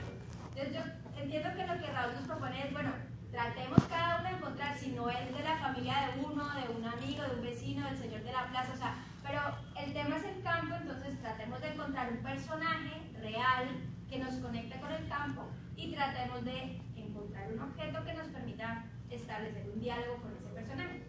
Caterine, perdón, Caterine tenía una pregunta, eh, ¿me recuerdas su nombre? Silvia. Silvia y Néstor. Caterine. Entonces, escoger un personaje que nos conecte con el Campo. Con el campo. Ah, bueno, sí, es que qué curioso porque tú mencionabas la exposición de Radio Sucatense y mientras Raúl estaba hablando yo pensé en las exposiciones que he visto sobre este tema. Por ejemplo, eh, en las universidades existen unos semilleros de investigación y el producto que los estudiantes hacen por lo general son exposiciones que el público en general puede apreciar en, en sitios pues, que es de su jurisdicción. ¿sí? Por ejemplo, la Universidad Nacional en Bogotá eh, tiene un sitio de exposición muy bonito que es el claustro de San Agustín. Y yo me acuerdo haber visto hace ya varios años una exposición que se llamaba Saberes de Pupuna, que es del, de, ese fruto que llanos y en el Pacífico, eh, creo que es el Borojó, creo que es el mismo Borojó. Entonces, pues, cómo, cómo ellos mostraban toda esa lucha y por todo ese proceso por, por, lo que las personas han tenido que pasar allí. Eh, y, pues todos esos agentes eh, involucrados, sean legales o que, que, hace que pues, las personas eh, cambien su manera de pensar, y, como estaba diciendo acá la otra compañera. Entonces, entonces esos proyectos, esas exposiciones nos sirven también, junto con estos documentales que ha hecho en el caso Molano, nos sirve para ambientar y recrear, pues sí, la utilización de un personaje, como estaba diciendo él, pues, eh, la propuesta que nos Entonces, eh, las exposiciones que tiene la Ángela Arango, también yo creo que se podría explorar por ahí más adelante para, para tener porque nos da muchísima información también junto con los documentales y las mismas crónicas. Y el Banco de la República, eh, las universidades que he dicho, ellos se encargan de realizar esas exposiciones que nos, nos permiten pensar más objetivamente y no divagar tanto.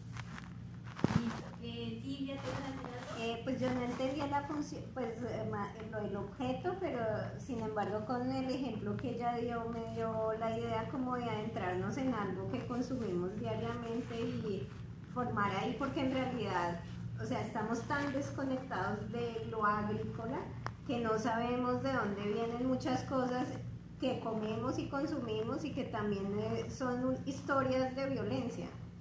Eh, entonces también es como una invitación a consumir más consciente y los productores y todo, porque todo viene del campo que está lleno de violencia. Entonces, pues eso, esa es una idea que me... Listo. En este, ¿pido una aclaración adicional?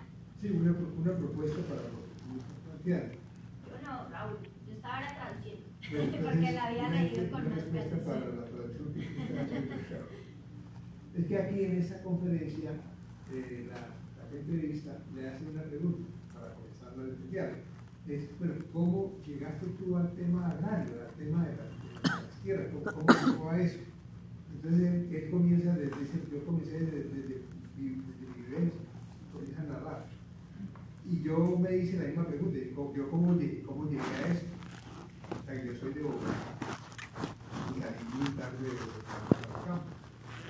Entonces mi vivencia fue totalmente distinta. ¿Sí? Entonces es narrar esa vivencia, cómo llegué, cómo llego yo a los temas. ¿Qué nos conecta con el tema? ¿Cómo me conecto yo a eso? Es como sería de ahí la escritura. Pienso que cada uno va a tener una experiencia distinta. Sí, pues esa es la idea. Yo les propongo, ah, perdón, Miguel. Yo, yo lo que digo es que el tiempo va pasando y no vamos a hacer nada. Entonces yo pienso, yo pienso que metámonos más en lo real, en la realidad, ¿cierto? Y dejemos tanta mente, ¿cierto? Es decir, dejemos tanto pensamiento y pasemos un poquito a la acción. Es decir, los elementos son muy sencillos. Si ustedes quieren, yo les enumero algunos, ¿cierto? Lo más importante de un campesino en este momento es el asadón, el machete, la mochila, etcétera, las alpargatas, ¿cierto? Y sus productos, el maíz, el trigo, la guayaba, el frijol, el mimbre, ¿cierto? Y con eso, ¿qué se hacen? Productos, ¿cierto? Entonces yo creo que es hacer un producto con esas herramientas, ¿cierto? Esos serían los objetos. Son las cuatro. La idea es que hasta las 4 y 20 escribamos para que alcancemos al menos a, socializar tres, cuatro personas que quieran. Y pues la invitación es a que cada uno lo construya y que estos sean los escritos que empecemos a leer ahora los lunes que leemos escritos. ¿sí? O sea, si alguien de aquí al lunes ya como muy fluida para procesar, pues les hace que la Voy a poner esto para los que de pronto no lo Claro, claro. Para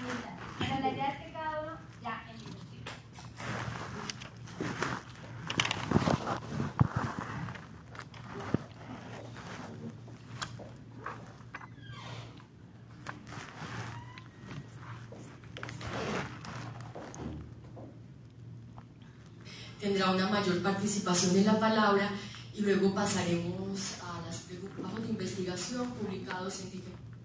Debemos conocer los colombianos y, los, y las colombianas para conocer el conflicto de la tierra en nuestro país y creo que ahí vendrá la cosa más bella de conocer, es vos cómo has llegado a descubrir eh, esa historia, eh, esa vivencia, esos testimonios que han constituido esa historia de la literatura.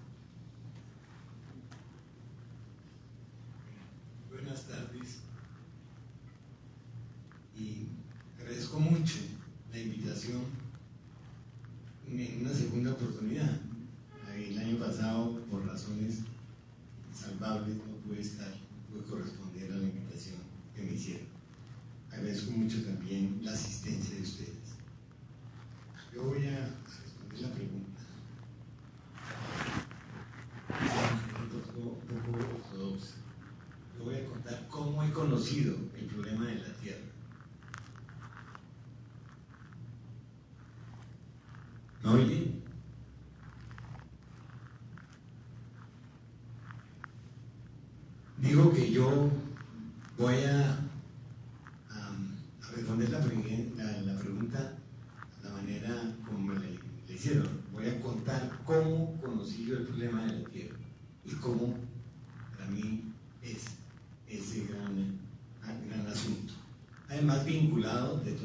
relacionadas con el problema.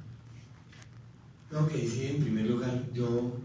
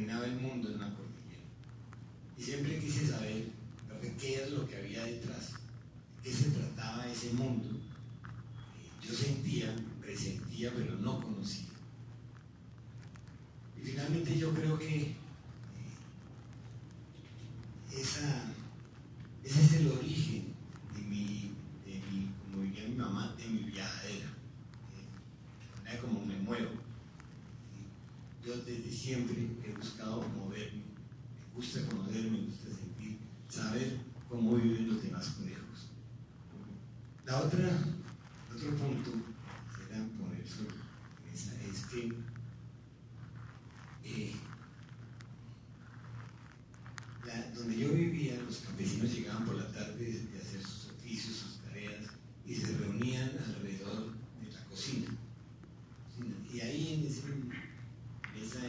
periodo había entre ellos unas conversaciones que se fueron atrayendo cada vez más. sus egos, tenían su, su, su manera de jugar, sus chistes, eh,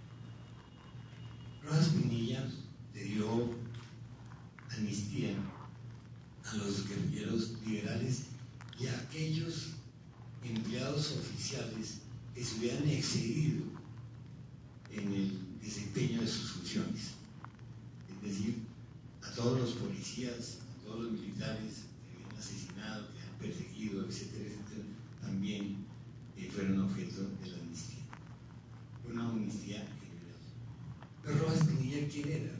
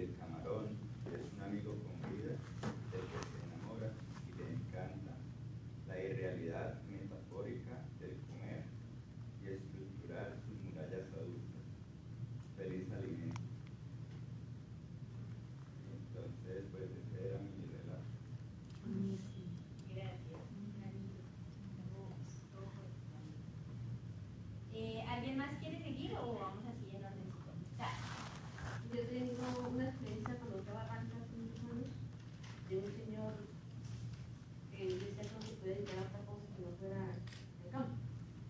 Y las, y las espaldas de él le manejan en las manos. Básicamente, hacía- yo me imaginaba, florecía la semilla en las manos de él.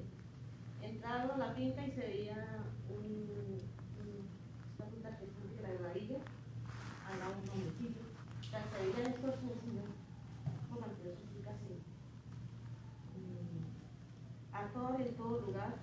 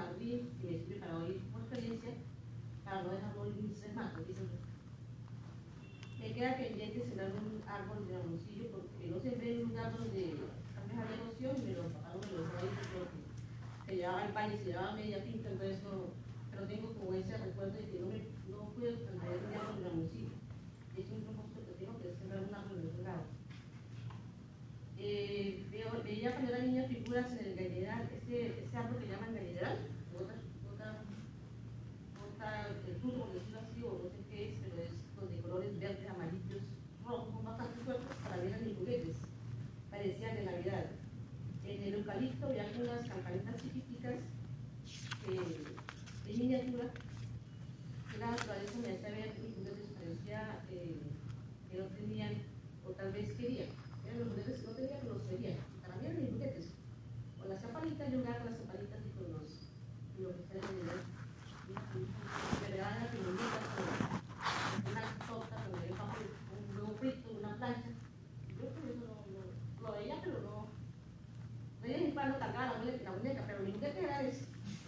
fiesta de esa flor, me ponía uñas postizas, una sombrilla, era una hoja grandísima de plátano. Los, ese que bota el plátano, ese me parecía genial, ese como, el- como antes de, de, de, de, la- de- de- de ganamos de fresa, ese es divina, eh, la barea, mi papá la fumigaba, y todo. Yo a veces lo miraba como estaba vendiendo las orillas, me parecía como, como el contrario, ¿sí? Como una matar las orillas y todo. Pero yo lo dejaba que, que decía que no lo dejaba disfrutar. Todas esas anécdotas del, del campo son muy Mejor dicho, tiene como No, tiene, tiene, pero ahí tiene, pero un trago. Bueno, esto, esto fue lo primero que vimos cuando llegamos a la laguna. Unos que andaban y estaban cubiertos de líquenes, hongos y hasta organismos, organismos di- diminutos que vivían en un ser humano. Sin percatarse de su existencia, se llamaba Felipe. compartía su lecho con su mujer y su hija, a la que llamaba la cocinera. La hija tenía de juguete un cabro y un gallo.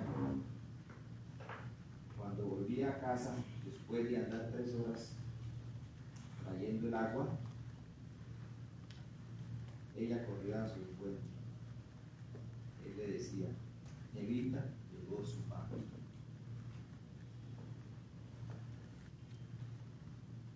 Era un ermitaño que vivía en una cueva de piedra con un techo de paja. No hablaba, pero nos miraba. Tal, vez- tal vez no vio un peligro nuestra llegada, porque no, traía- no traíamos armas y nos acompañaba una mujer. Solo fue hasta mucho después que nos habló. Mientras tanto, comprendimos que su, sil- su silencio se debía a que él tenía que actuar para sobrevivir. El que- el que sigue. Ese es el mismo, el mismo personaje. Gracias. Alguien más que me diga. Yo tengo aquí uno que dice, que dice, aquí el personaje es una tía, que se llama la tía Julia. Entonces, ¿por qué se siembra cebada, tía Julia? Sencillo, mijo. La semilla se guarda de la cosecha anterior y sembrar es muy sencillo, muy fácil. Con el buey del vecino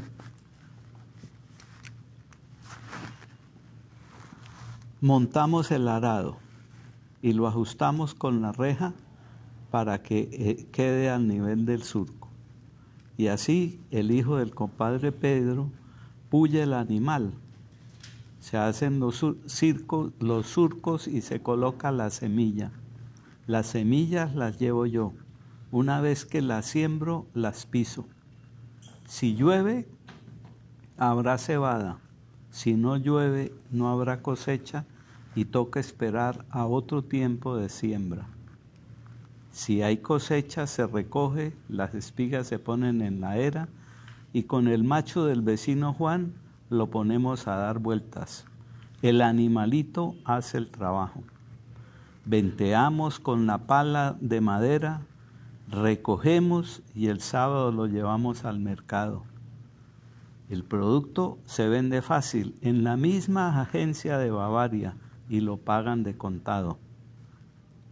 Dos veranos de 1953 y 1954 dejaron la tierra seca, el estómago vacío y una familia arruinada se instaló en un barrio de Bucaramanga.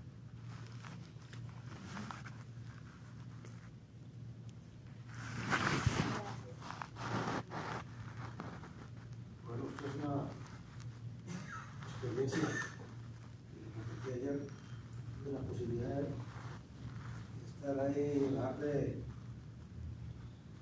municipio de Los Santos, San Jordán Sur, para hacer una recorrido por el nuevo camino que reconocían como camino militar, que no lo cuento. Y en ese camino puede ser observar muchas cosas que no se lo anteriormente. Y una de las cosas que 30 de la mañana cuando salí de la plaza principal del municipio de Sube, en Chicamoche. Me dirigía hacia el estadero o balneario llamado Chandrina. El sol estaba en su punto más cercano del cenit y sus radiaciones producían una temperatura sofocante que estaba superando los 36 grados centígrados. En una curva de ese terreno destapado y pedregoso, observé un pequeño cultivo de tabaco que era regado por un sistema artificial. Había un contraste entre el verde intenso de las hojas del tabaco, me llamó mucho la atención en medio de ese calor sofocante, hojas, verde, verde intenso, intenso. Hay un contraste entre el verde intenso de las hojas del tabaco y al recibir el agua del regadío en sus hojas, reflejaba un destello de luz en las gotas del agua que le caía encima. Más adelante había un canal, esa construcción amplia, elaborada en tierra pisada, en donde se, colocaban se colocan las hojas del tabaco para su secamiento. En su interior estaban dos campesinos recibiendo la sombra de su techo. El tabaco tiene un trabajo de esfuerzo a la intemperie, pero su siembra y, y recolección en estas tierras. El tabaco tiene un trabajo de esfuerzo a la intemperie para su siembra y recolección en estas tierras santanderianas. Procesado la hoja y sometido a un tratamiento especial, produce un producto que para el consumidor lo sumerge en un ambiente espiritual y de calma al aspirar y exhalar los humos del tabaco. Un contraste, esfuerzo y sacrificio en su siembra y recolección y placer del consumo del producto final.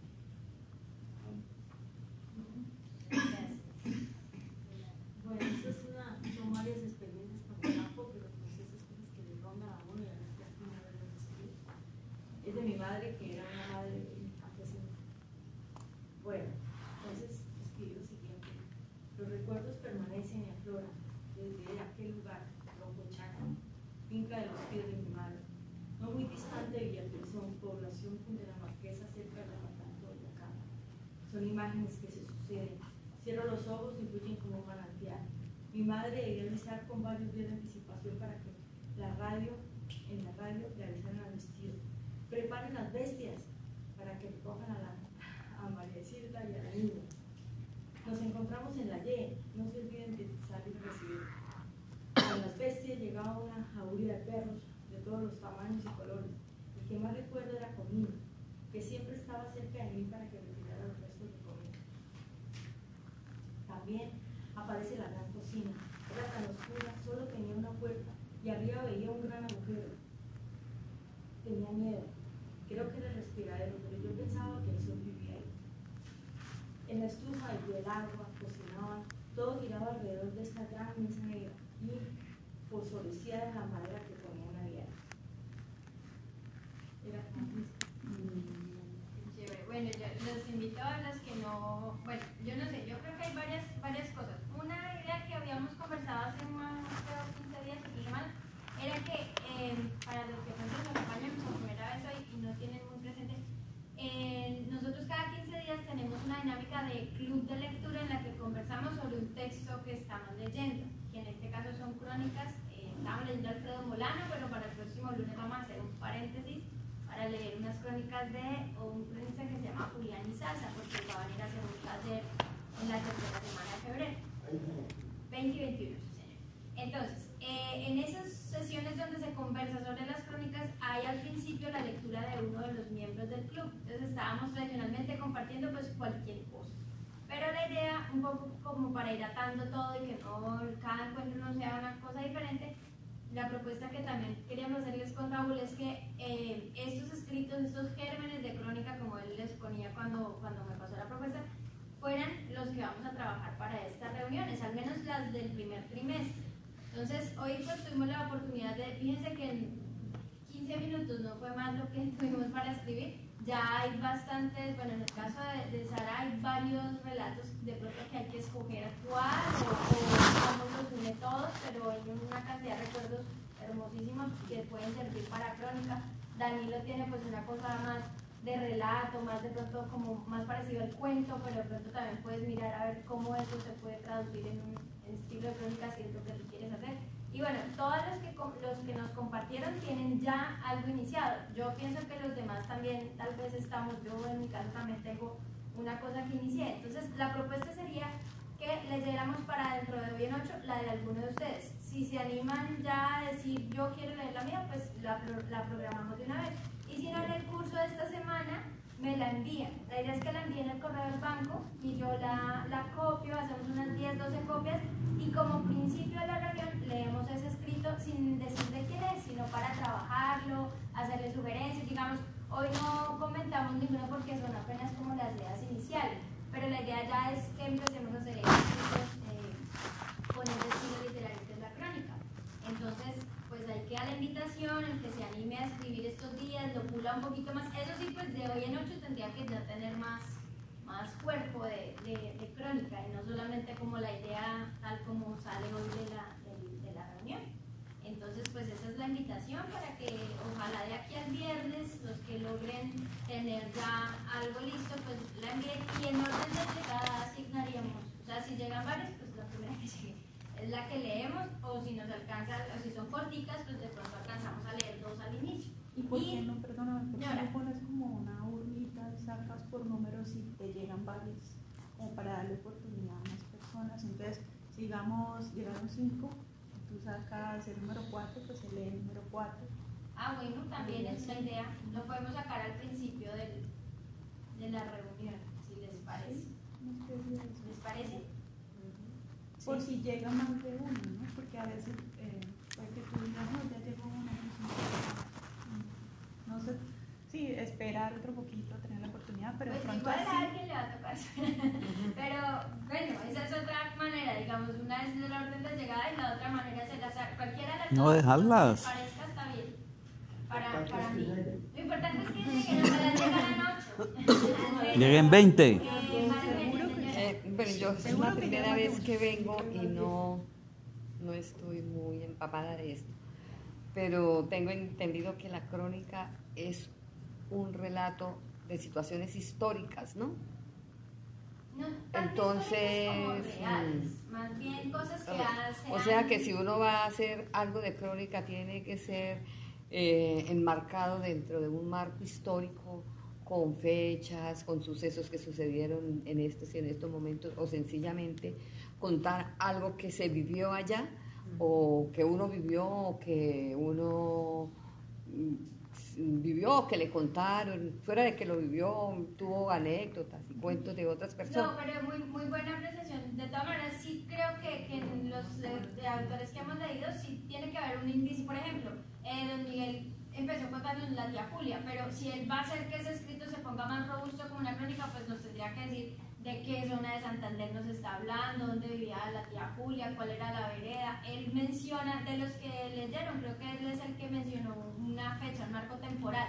Pero también Jorge lo hacía, porque dijo, ayer estuve ta, ta, ta, en un paseo y entonces, en un paseo, en una caminata, y Pero- nos contó. No es necesario que sea una cosa histórica desde el punto de vista como- ¿Quién, ¿Quién me podría dar una definición de crónica literaria? Yo creo, mira, Alberto, Ah, O sea, usted pidió la la, palabra. la autoridad siempre es el diccionario de la Real Academia. Ahí encuentras la definición tal cual.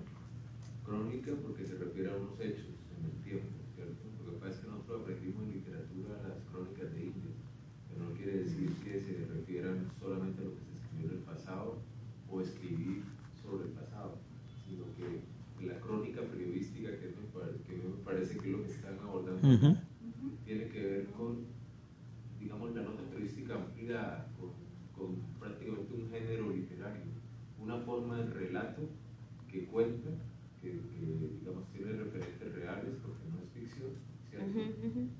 Como las fechas o el contexto. O, o algo que, se, que uno vivió. que algo Eso, que mejor todavía. Pero te apoyas en algunos recursos literarios, algunos, para contar, para, digamos, volver fuerte ese relato. Puedes revisar literatura mandadora.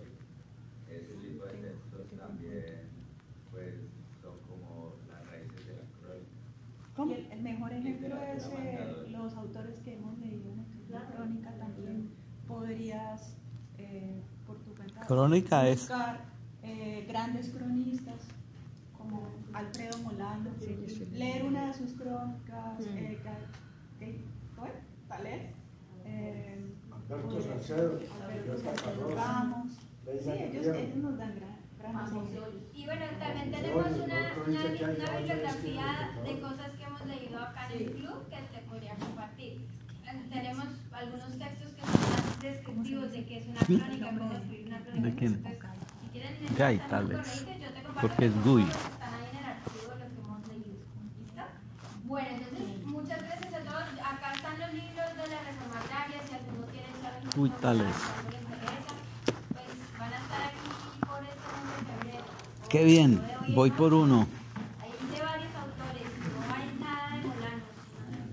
¿Pero ¿Tú tienes la lista? de- No, ahí está ya.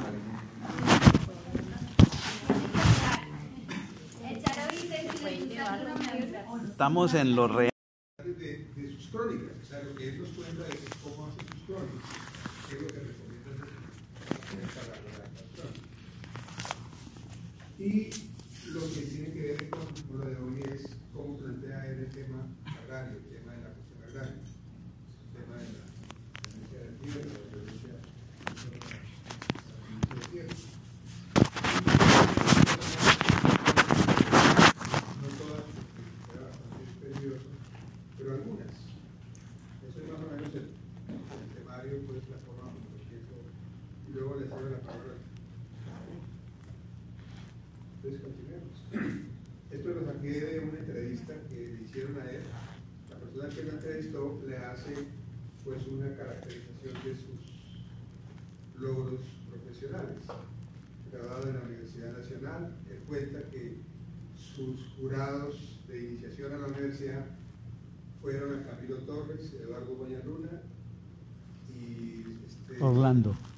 el padre, el padre Camilo Torres y, y Orlando Falcón, o sea, los tres, pues interesantísimos. Y ya pues a él ya cuenta cómo tenía la vena de, dijéramos, de, de investigador desde muy niño. Eso es una cosa ahí, pues ya todos más o menos conocemos a- en algo las, pergaminos que tiene él, cómo lo han reconocido del discurso que hizo cuando se graduó, cuando le dieron el premio nacional de periodismo fue extraordinario, es un discurso extraordinario, etcétera, etcétera, etcétera. Desafortunadamente en el 2019 se va a 75 años de vida.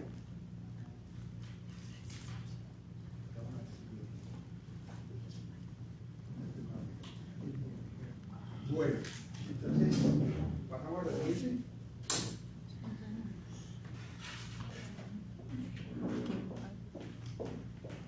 Bueno, muy brevemente, algo que tenga que ver con la Lo primero que, que uno destaca cuando lo consulta es, dijéramos, su rechazo a la versión oficial de las historias. Lo primero que él destaca. Él dice que definitivamente eh, la forma como se cuenta siempre ha mostrado la mirada oficial. Y que en esa mirada oficial pues se ve a un Colombia llena de prejuicios. Y ni deja oír ni deja ver. Eso es lo que, lo plantea. Este. Entonces, en esa historia, pues siempre los buenos son unos y los malos son otros. Para él, el Estado es el bueno, es el que narra, los otros los malos. Definitivamente rechaza la forma como la universidad escribe, desde el punto de vista de lo social, no hablamos desde, otro punto de vista, en lo que tiene que ver con él. Entonces la universidad está demasiado acartonada, él entra en conflicto con la universidad y él